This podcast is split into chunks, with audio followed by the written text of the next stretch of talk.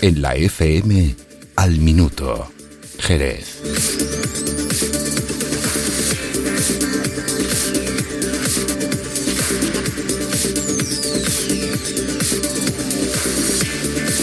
Saludos, ¿qué tal? Buenos días. El pleno ordinario celebrado ayer aprobó con los votos favorables del Partido Socialista, Ganemos, Partido Popular y Ciudadanos y la abstención de Izquierda Unida instar al patronato de la Fundación Teatro Villamarta a la aprobación de las cuentas del ejercicio 2014. Es la noticia de portada de hoy, día 26 de febrero, pero antes hay que echar un vistazo al tiempo que va a hacer hoy porque la Agencia Estatal de Meteorología ha puesto la ciudad y a toda la campiña jerezana en alerta amarilla por rachas de viento mayores a 70 kilómetros por hora. Por lo pronto, desde las 6 hasta las 12 de la mañana, rachas máximas de viento de 25 kilómetros por hora, orientación suroeste. A partir de las 12 del mediodía, orientación noroeste, vamos a tener unas rachas de viento de 35 kilómetros por hora toda la mañana y toda la tarde. Va a estar lloviendo, así que tengan precaución de salir a la calle porque con estas rachas de viento el día se puede convertir bastante peligroso. Así está Jerez a las 8 de la mañana. Al minuto.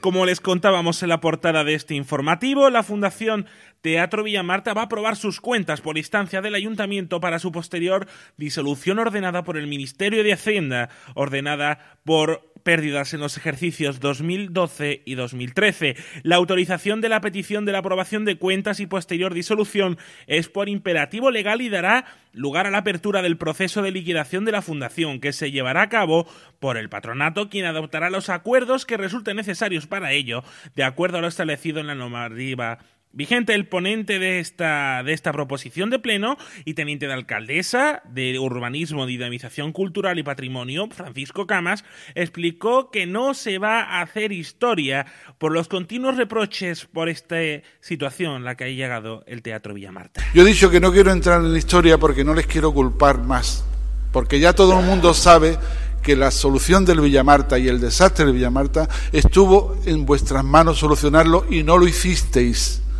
No lo hicisteis. Por eso no quiero volver en la historia de culpabilidades, porque no quiero entrar que los ciudadanos vean hoy que estoy intentando, porque estamos en las soluciones.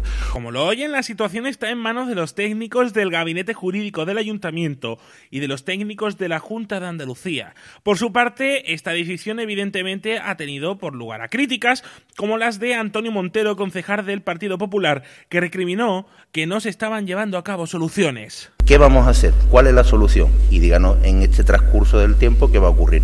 Ya han transcurrido dos meses y medio, tenemos tres meses para presentar ese proyecto y no conocemos nada. Por lo tanto, esto tiene que venir de la mano de una solución. ¿Cuál va a ser la solución? Queremos conocerla y queremos que los ciudadanos lo conozcan, porque ya está el Partido Popular cansado de que se le acuse de que nosotros lo que hacemos es castigar a la cultura. Estamos cansados y vosotros, tanto Izquierda Unida, tanto el PSOE, tanto Ganemos en este caso, aunque no se ha pronunciado, pero parece que nosotros somos los culpables de todo. Oiga, nosotros tenemos nuestra responsabilidad, pero nuestra parte. Mario Rosado, edil de Ciudadanos, recriminó, al igual que el concejal del Partido Popular, que no se ha puesto remedio antes, agotando los plazos y poniendo en entredicho el acceso de los jerezanos a la cultura. Deberían haberle puesto remedio y deberían haber reequilibrado las cuentas de la Fundación sin haber agotado los plazos poniendo en entredicho el acceso de los jerezanos y jerezanas a la cultura.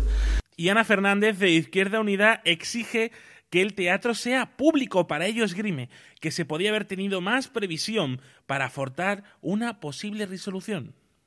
Ha faltado previsión. Previsión que nos hubiera permitido explorar estas vías que se están explorando ahora, cuando la, cuando la disolución era todavía una amenaza. Ello nos hubiera permitido ganar tiempo y, sobre todo, despejar incertidumbre. Se lo voy a repetir para que les quede claro. Queremos el teatro desde lo público, la gestión pública del teatro, y queremos mantener la plantilla, el teatro y la plantilla. Más asuntos. A las 11 de la mañana va a tener lugar una manifestación que se dirige desde la Plaza del Arenal y culmina en la comisaría del Cuerpo Nacional de Policía. La manifestación la organiza la familia de Juan Holgado para pedir justicia por el crimen del joven asesinado a puñaladas en 1995 en la gasolinera en la que trabajaba. La alcaldesa de Jerez, Mamen Sánchez, la va a encabezar junto a su madre, junto a Antonia Castro.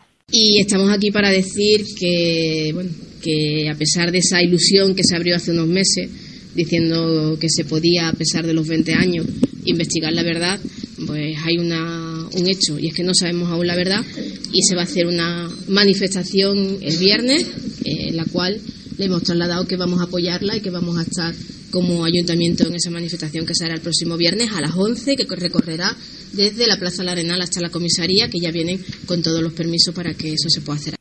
La familia y allegados de Juan Holgado esperan que la ciudadanía se mueva como se movió hace 20 años. Tras reunirse este pasado lunes con la madre de Juan Holgado, al término de una concentración celebrada a las puertas del ayuntamiento, la alcaldesa criticaba la enorme injusticia que se ha cometido con este caso, lamentando que después de 20 años aún no sepamos la verdad.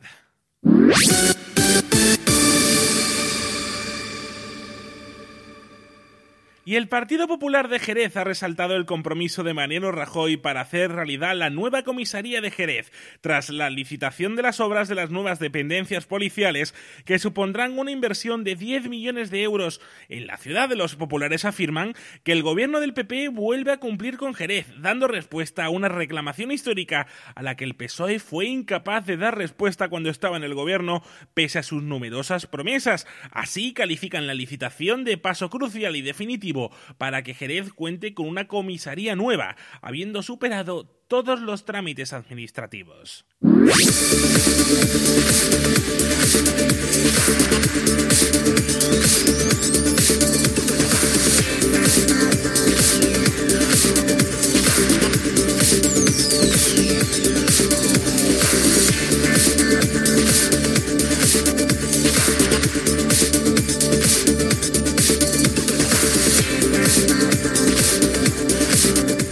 Policía ha detenido en Jerez a una mujer de 29 años de edad como presunta responsable de los delitos de estafa, usurpación de estado civil y falsificación de documento mercantil. La detenida utilizó la identidad de clientes y compañeros de la empresa donde trabajaba para solicitar en su nombre créditos rápidos para poder disfrutar de la cantidad de dinero.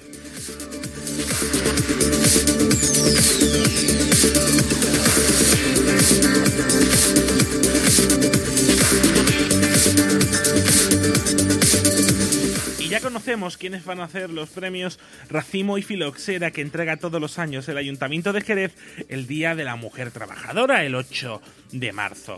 Va a ser este año, eh, pues en este caso, el premio Racimo será la inmobiliaria Soler Hogar y el premio Filoxera para el vicario general moderador de Curia en Granada por unas declaraciones que hizo contra las mentiras de la ideología de género y por comparar a los hombres que son las víctimas de las políticas adoptadas tras la aprobación de la ley de violencia de género. Igualmente, el jurado ha decidido otorgar un racimo de honor al cantante Alejandro Sanz, quien detuvo la noche del pasado 20 de febrero su concierto en Rosarito, en México, para salir en defensa de una mujer del público que estaba siendo acosada por un hombre. No hay tiempo para más. A las 2 de la tarde tienen toda la información en otra edición de Al, Minuto. Sigan informados en nuestra cuenta de Twitter, arroba la FM-es.